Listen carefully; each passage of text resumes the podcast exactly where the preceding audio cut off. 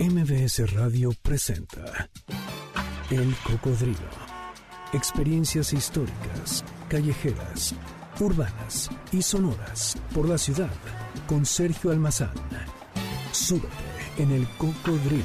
Aquí arrancamos. En el reloj de la Torre Latinoamericana están marcando las 10 de la noche con 6 minutos en este jueves que estamos abriendo, jueves 8 de junio, y estamos abriendo los micrófonos de MBS 102.5.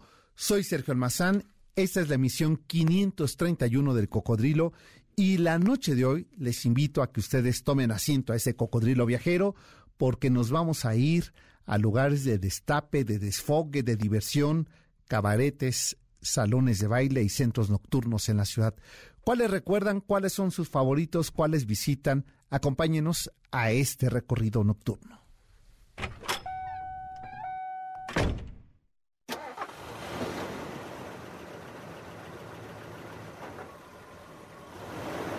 Desde el siglo XVIII en que el virrey Revillagigedo trajo a México el alumbrado público de aceite y gas, comenzó a extenderse la vida pública a altas horas de la noche.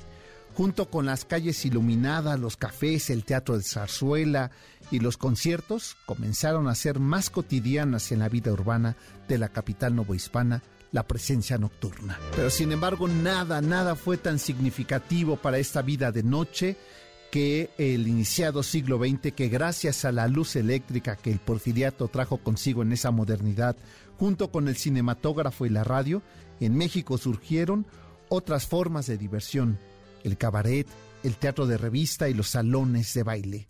Las musas nocturnas fueron el hito del destape, la imagen de la liberación y la idea cosmopolita del porfiriato. Y ahí en medio de esas pistas, de esas eh, formas eh, luminosas de los escenarios nocturnos de los cabaretes, había una mujer que llamó singularmente la atención y que robó más de un suspiro. Me estoy refiriendo a Celia Montalbán, la gran vedette, actriz cómica, modelo de postales y pionera del cine mudo mexicano.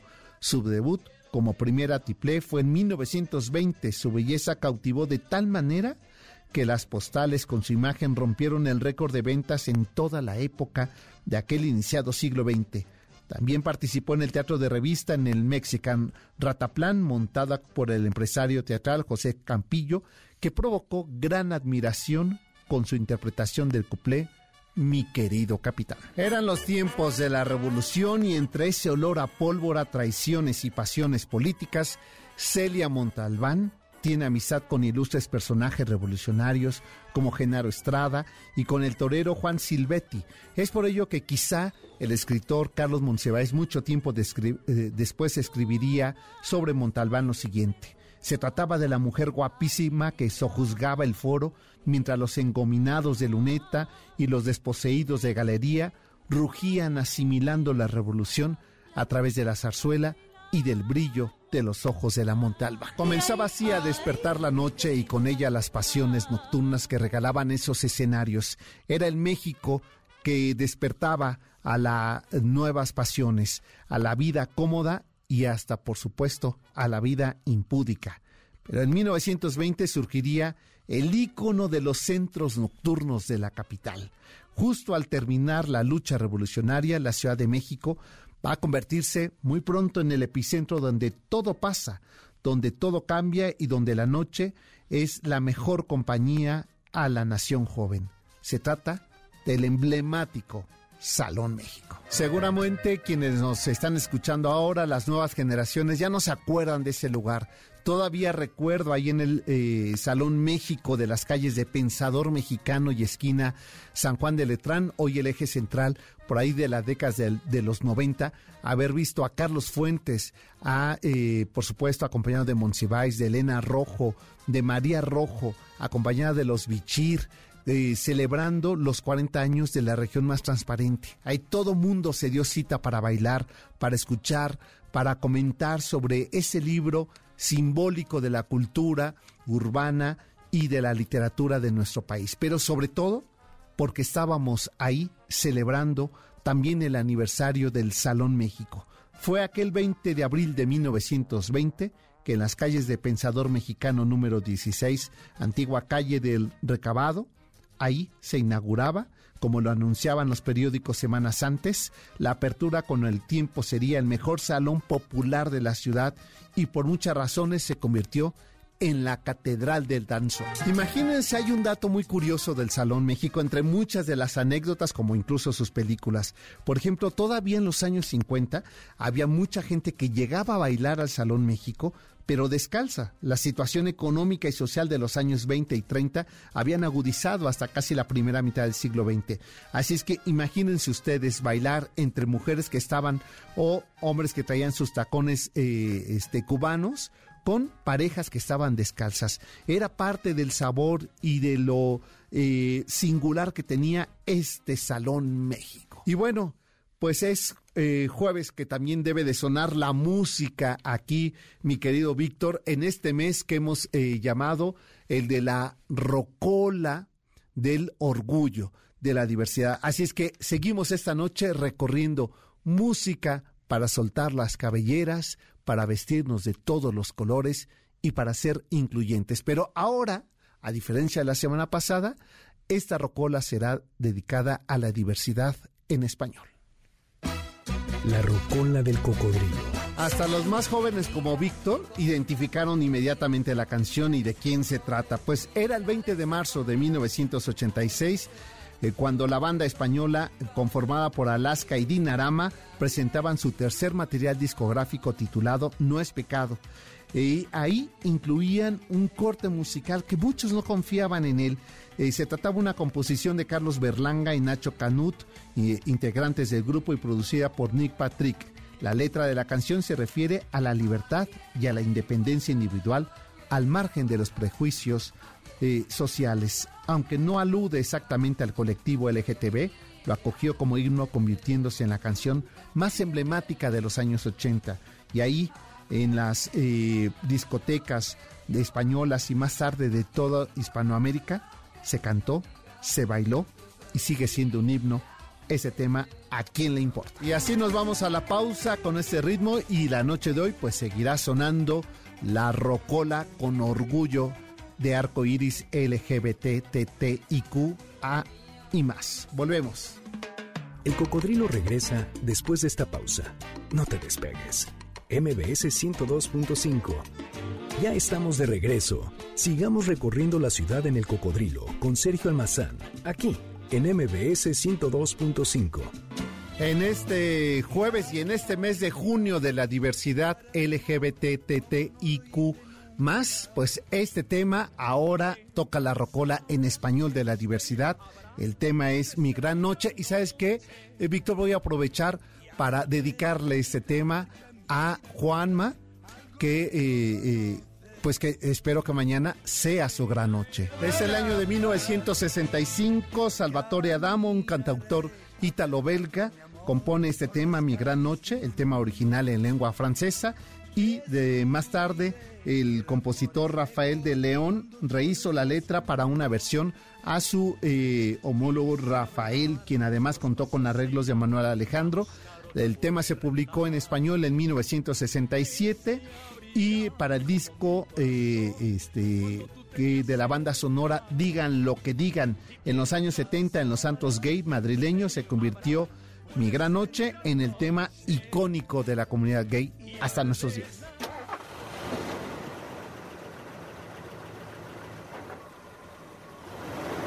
Y ustedes dirán, a ver, hace un momento estábamos hablando de cabarets, de antros, de centros nocturnos, ¿y qué tiene que ver los Tigres del Norte y ese tema Siete Leguas? Pues aquí van a entender por qué esta mezcla musical. Uno de los personajes que permanecen prácticamente olvidados o ocultos en la cultura popular mexicana es Graciela Olmos quien a pesar de haber nacido en Casas Grandes, Chihuahua, a finales del siglo XIX, se trasladó a la Ciudad de México y es prácticamente en la Ciudad de México donde se escribe su historia, su biografía apasionante y además vinculada justamente con la vida nocturna de la Ciudad de México. Eh, eh, esta mujer que además se infiló junto con su, eh, con su pareja José Hernández a las luchas armadas de la Revolución eh, villista. Eh, Graciela Olmos, justamente por manejar muy bien las armas y por combatir, fue llamada la bandida y, eh, y fue así bautizada por la División del Norte porque se era muy buena para manejar las pistolas. Y seguimos con la pregunta, ¿y qué tiene que ver con esta noche que estamos hablando de cabarets, de centros nocturnos? Pues ella finalmente se queda este, viuda, muy joven, y se dedica a componer primero canciones, entre ellas esta, en Siete Leguas, en honor al caballo favorito de Pancho Villa. Pero esta no es la historia que nos eh, compete a nosotros, sino que más o menos por allí de la eh, década de los 40, eh, de los 30, perdón, ya una vez que está terminada la Revolución Mexicana, pues ella se va de mojada Estados Unidos y en Estados Unidos se dedicaba a traficar con whisky, que era una bebida que incluso estaba prohibida este, por obvias razones en Estados Unidos, ¿no? Y porque venía de Rusia, ella lo metía de narcotráfico y este de contrabando más bien, y bueno, lo vende allá. Después que para que no la cacharan, ¿no? juntó su dinerito, nada más juntó 46 mil dólares, hizo su maletita, se cortó el pelo, se vistió de hombre y va de regreso a México. Llegó a las calles de la Ciudad de México, específicamente en la colonia Roma, en la calle de Durango 247, eh, este, ahí casi Salamanca, ahí se ubicó en una casona y puso su bar de las bandidas. Era un bar clandestino donde llegaron personajes como José Vasconcelos, Agustín Lara, incluso Adolfo López Mateos, y ahí en las bandidas se dio a conocer, entre las mesas cantaba un jovencito que empezó, que incluso ella le, le, prometió patrocinar su primer disco si se quedaba con ella. Ella ya tenía cerca de 50 años y ese jovencito tenía como 17, 18 años, entonces era muy mayor eh, la bandida, Graciela Olmos, y ese hombre es Marco Antonio Muñiz. Él surge del bar de la bandida, pero además ahí, en ese lugar, después eh, ella se dedicó a regentear eh, mujeres que traía de todas partes del mundo, niñas jovencitas, y cuando fue ella hecha prisionera, encontraron incluso que en, el propio lugar de la bandida sepultaba a las eh, mujeres o a los bebés que tenían que abortaba. Esa es la historia de esta mujer en ese lugar emblemático que hasta la década de los 60 siguió funcionando como el lugar de la bandida y para no ser encontrada se cambiaba de casa en casa y nunca había un letrero afuera de este lugar de citas y de baile, eh, donde el propio Agustín Lara también le compuso canciones a esta mujer. Así es que por ello hemos elegido este tema, recordando además como muy buena compositora musical que era Graciela Olmos, La Bandida. Bueno, ya no va a dar tiempo en este bloque de hablar del siguiente lugar también emblemático de nuestra vida nocturna de la Ciudad de México, esa que ya se nos fue, esa que ya nada más queda en la memoria de los que somos de vanguardia envejecida. Así es que nos vamos, si te parece, mi querido Víctor, a la siguiente pausa. Estamos en este mes de junio, mes de la diversidad sexual, y ahora nos vamos a ir con un tema del 2017 este, y este tema eh, es una eh, composición pues muy reciente, pero eh, nos narra la historia de un joven de nombre Javier que conoció esta cantautora y que en homenaje a él, porque la pasó muy mal para que su familia aceptara que se travestiera y le compone este tema. Estoy refiriéndome a Gloria Trevi y el tema es Todos me miran. El cocodrilo regresa después de esta pausa. No te despegues. MBS 102.5. Ya estamos de regreso. Sigamos recorriendo la ciudad en el cocodrilo con Sergio Almazán, aquí en MBS 102.5. El tema que estamos escuchando la noche de hoy, pues ya lo reconocieron todos, es el Noa Noa, que era justamente el título, el nombre de una discoteca de las más populares en Ciudad Juárez, en Chihuahua, donde eh, el divo de Juárez empezó su carrera musical. El sitio se caracterizaba por su ambiente donde todo es diferente y se bailaba toda la noche. Era el año de 1980 y Juan Gabriel decidió hacerle un homenaje a esta discoteca y en su álbum Recuerdos incluye ese tema de su propia inspiración, el Noa Noa, que hoy lo estamos escuchando en junio mes de la diversidad y así suena la rocola de cocodrilo. A ver, Víctor, tú que eres de una generación eh, mucho más joven, yo creo que ya no se dice esa palabra, que yo en los 80 yo creo que sí la, eh, la he haber usado de, eh, este, ese chavo se ve que es de ambiente y cuando uno se quería referir si era gay, ¿no? El otro. Yo creo que ya no, ¿verdad? tú ya no escuchas que alguien diga, no, que no ves que ese es ambiente. No, ya no se dice. Ya, ya es muy claro y se usan las palabras pues como se tienen que usar, pero eran como estas formas de código en que se usaban en los 80. Por eso es que ahora que estoy escuchando este tema de este es un lugar de ambiente donde todo es diferente, pues los que somos de vanguardia envejecida entendemos el código a qué se refería Juan Gabriel y ahí cuando eh, estos hombres eh, patriarcales, machos, eh, este, bailan y se contonean, no saben que están haciendo un gran homenaje justo a este lugar de Ciudad Juárez en Noa Noa, que finalmente pues desapareció después de un incendio.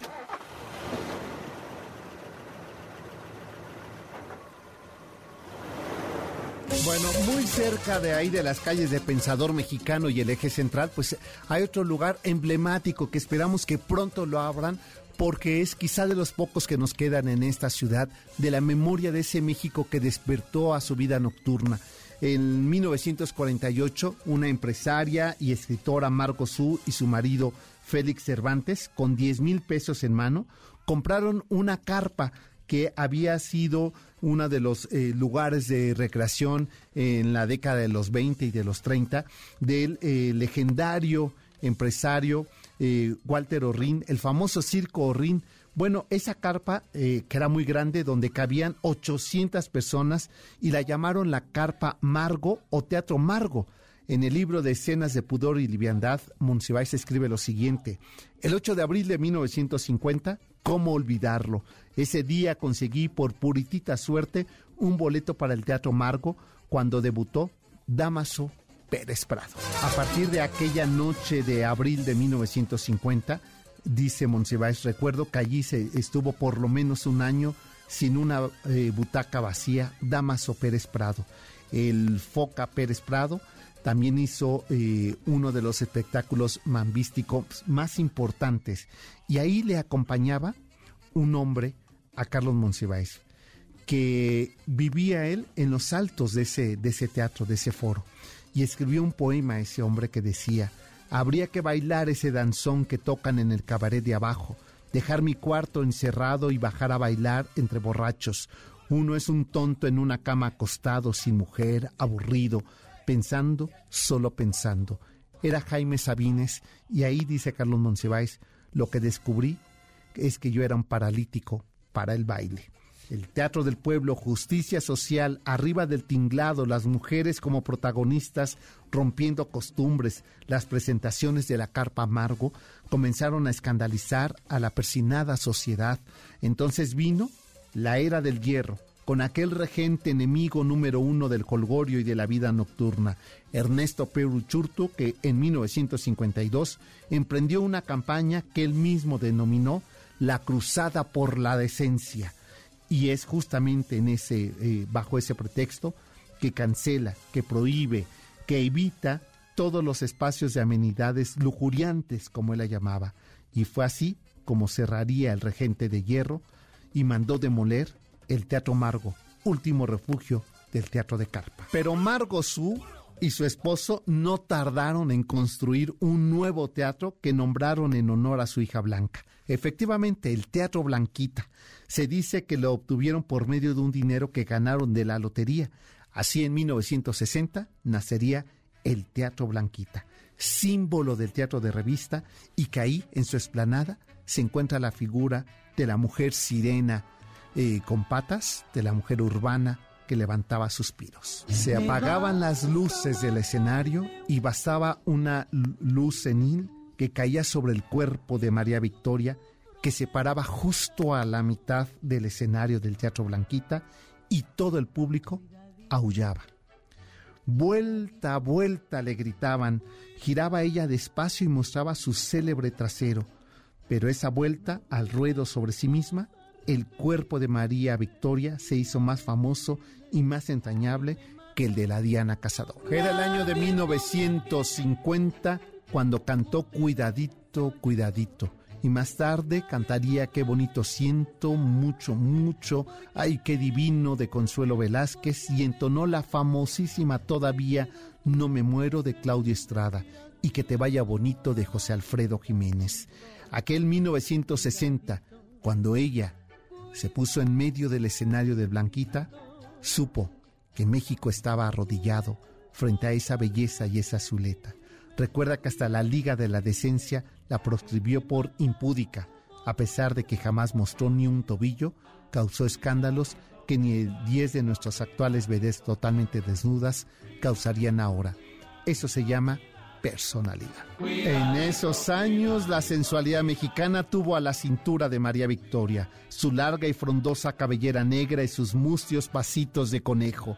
La farándula entronizó a las carpas en las que se hicieron famosos Palillo, Cantinflas, Tito Guizar, las hermanitas eh, Núñez que cantaban a trío, contratadas por Paco Miller y Margo Su. Pero María Victoria fue un dulce, una paleta mimí y sus eh, esqueteches eran, asimismo, la provocación nocturna. El Folis, el Salón Margo, Tongolele y María Victoria se robaron prácticamente el siglo XX mexicano en suspiros. Y bueno, ¿quién no recuerda esa, esa figura emblemática que recuerdo hace unos años que se montó esta obra de perfumes de Gardenia? Encontrábamos ahí a María Victoria y era apoteósico el aplauso y la entrega del público cuando ella eh, salía al escenario. Pero ya para la década de los 80, y eso sí me tocó verlo, bueno, todavía en el Blanquita, en el Blanquita, fíjense, vi el debut de Alejandro Fernández, y estoy hablando por ahí de 1989, 90, eh, me llevaron a regañadientes, porque alguien falló y entonces quedaba el boleto y me llevaron a verlo y me pasé la aburrida de mi vida. Pero había un lugar en las calles de Florencia que era el ícono del triunfo de las lentejuelas en nuestro país en aquellos años 90, cuando se estaba despidiendo la zona rosa. Y ahí aparecían tres figuras emblemáticas.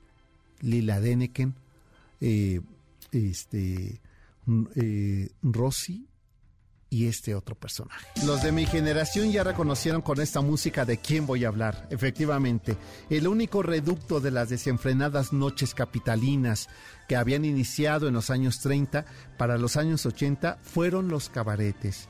Fueron los cabarets que eran lugares en los que la reprimida sociedad chilanga de los 70 y los 80 podían ver chicas con poca ropa como Olga Brisky. El conjunto Marrakech, aquel lugar emblema de los años eh, 90 donde el cabaret no era un table dance, sino un centro de espectáculos en el que, digamos, culto a la carne era el motivo que reunía a los noctámbulos de ambos sexos en prendidas fiestas en las que pedir una botella y varias Coca-Colas era el ritual a seguir, mientras que en el escenario, en una enorme copa de champán, aparecía esta mujer, Olga Brinskin, que con un vestido lleno de lentejuelas y brillos, creación de Mitzi, hacía sonar su violín.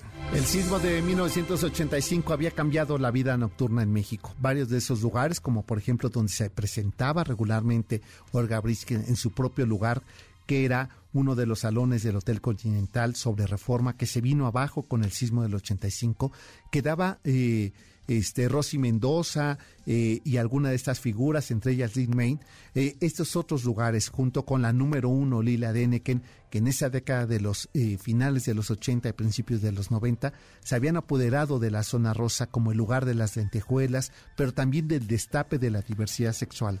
Ahí surgirían otros lugares de la diversión y de la alternancia de la sexualidad. Pero Olga Briskin era Olga Briskin y todos decíamos así.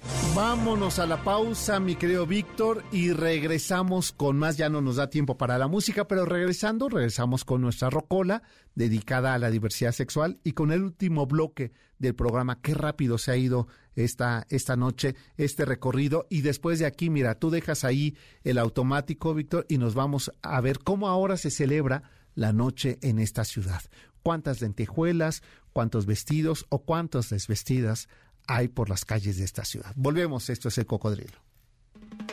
El cocodrilo regresa después de esta pausa. No te despegues. MBS 102.5. Ya estamos de regreso. Sigamos recorriendo la ciudad en el cocodrilo con Sergio Almazán, aquí en MBS 102.5. En, esta, en este mes eh, de junio que estamos dedicando la rocola a música de la diversidad sexual, pues eh, la noche de hoy que estamos eh, con música de la diversidad en español, pues otro de los íconos, himnos de la comunidad LGBTTIQ más es justamente ese tema que fue editado el 5 de diciembre de 1986 y se convirtió en un himno que ha pasado a la historia para el colectivo. Era la banda española Mecano que presentaban dentro de su álbum Descanso Dominical ese tema de José María Cano. Originalmente se trató de una maqueta que se iba a llamar Hoy te quiero y tenía el enfoque de una relación heterosexual. En 1986 el autor cambió eh, el sentido del, del tema el título iba a ser La bola de pelo y finalmente se dio a conocer como Mujer Hasta finales de la década de los 90, un poco para que podamos dimensionar cómo se han ganado espacios eh, y derechos y reconocimiento y visibilización de la diversidad sexual, todavía a finales de los 90, por ejemplo en República Dominicana, el videoclip eh, fue censurado, no se tocaba la canción, estaba prohibida tocarse en la radio y, eh, y, en muchas ocasiones estaba prohibido que los locutores hicieran referencia sobre el tema que abordaba, que era el amor lésbico. Es el grupo Mecano. Eh, del disco Descanso Dominical del año 1986 mujer contra mujer. Bueno, vamos a, cerrar esta noche de recorrido por los cabarets, los centros nocturnos, los salones de baile eh, de esta Ciudad de México, que ya se nos fue esa vida nocturna que se tenía así. Eh, después hablaremos, por ejemplo, de estos lugares de música como fue el patio y demás, pero eh, hablemos ahora de otro lugar famoso que estaba ahí sobre Insurgentes y Puebla, un lugar donde recurría la farándula, todavía en la década de los 70 que se llamaba el KIT, el cual se encontraba en la calle de Puebla, en la colonia Roma, y, eh, y bueno, pues resultaba con que ese lugar eh, recurrían eh, varios de los actores y personajes de, de, moda, porque el lugar era del el productor televisivo Ernesto Alonso, el creador memorable de telenovelas como El Maleficio, y ahí se encontraban, y se dice incluso que en el kit, que de día era un restaurante y acudía a la farándula, y de noche era un pequeño bar clandestino homosexual, donde eh, Cachirulo eh, llegaba ahí, donde llegaba este Roberto Cobo, estos actores que eran de esta generación de Ernesto Alonso. Pero también hay otro lugar emblemático que el sismo del 85 nos arrebató, que fue el Capri, localizado dentro del Hotel Regis, ahí en Avenida Juárez, junto a la Alameda, el cual tenía un, era un espacio muy concurrido, con una excelente ubicación, y, en uno de los carteles aparecían las vedettes más famosas de aquellos días. El show variaba desde grandes coreografías hasta llamativos shows que emulaban al antiguo Egipto, en donde bellas mujeres se bañaban en una enorme copa de champán. No había límite, especialmente porque la competencia pues era muy grande en esos años 80. Y a diferencia de los cabarets, donde la idea era ver a las vedettes del momento, en los centros nocturnos la idea era ver un show de los artistas más famosos de aquellos días, que muchos de ellos sonaban en la radio o se presentaban en el programa de Raúl Velasco siempre en domingo. Por ejemplo, la carrera de José José, por ejemplo, el propio Rafael, eh, por ejemplo, Olga Guillot, que se presentaban Ocelia Cruz en el patio, eh, ahí en las calles de Atenas número 9, muy cerca de, eh, de Bucareli, ahí en la colonia Juárez en el eh, belvedere del Hotel Continental, donde Olga Brinsky hacía su espectáculo Todos queremos ver a Olga, lentejuelas, muchas plumas, muy, mucha, muy poca ropa, era parte de esa vida nocturna. Y en el patio de las calles de Atena, o en el Hotel Corón Plaza se presentaban Manolo Muñoz, José José, José Luis Rodríguez el Puma, acompañados de otros grandes personajes como era el mago Chen Kai o las jóvenes comediantes que hacían sus pininos como Polo Polo. Ese era el México que se nos fue con el siglo XX, ese México nocturno del cual nos queda la nostalgia y algunos espacios que esperamos muy pronto se vuelvan eh, a abrir y hacer deleite de todos. Pues así nosotros ya nos vamos, mi, eh, mi querido Víctor, gracias por habernos acompañado a todos ustedes. Recuerden que el sábado tenemos una nueva cita a las 4 de la tarde en un recorrido más de El Cocodrilo. Y bueno, por lo pronto los dejamos con un poco de música y nosotros nos eh, vamos ahora sí, mi querido Víctor, a recorrer esa vida nocturna. Así es que ponle ahí automático y que nosotros ya nos vamos. Pásenla muy bien muy buenas noches. Ah, bueno, y este tema, ¿verdad? Que nos los dejaba en una este, propuesta que nos hacía eh, Janine, eh, Montes, ¿verdad? Así es que aquí dejamos este tema nuevecito estrenando para ustedes aquí en la Rocola del Cocodrilo. Hasta entonces, muy buenas noches. Pasen bien. MBS Radio presentó El Cocodrilo. Experiencias históricas, callejeras, urbanas y sonoras por la ciudad. Súbete en el cocodrilo. Nos escuchamos el próximo sábado aquí en MBS 102.5.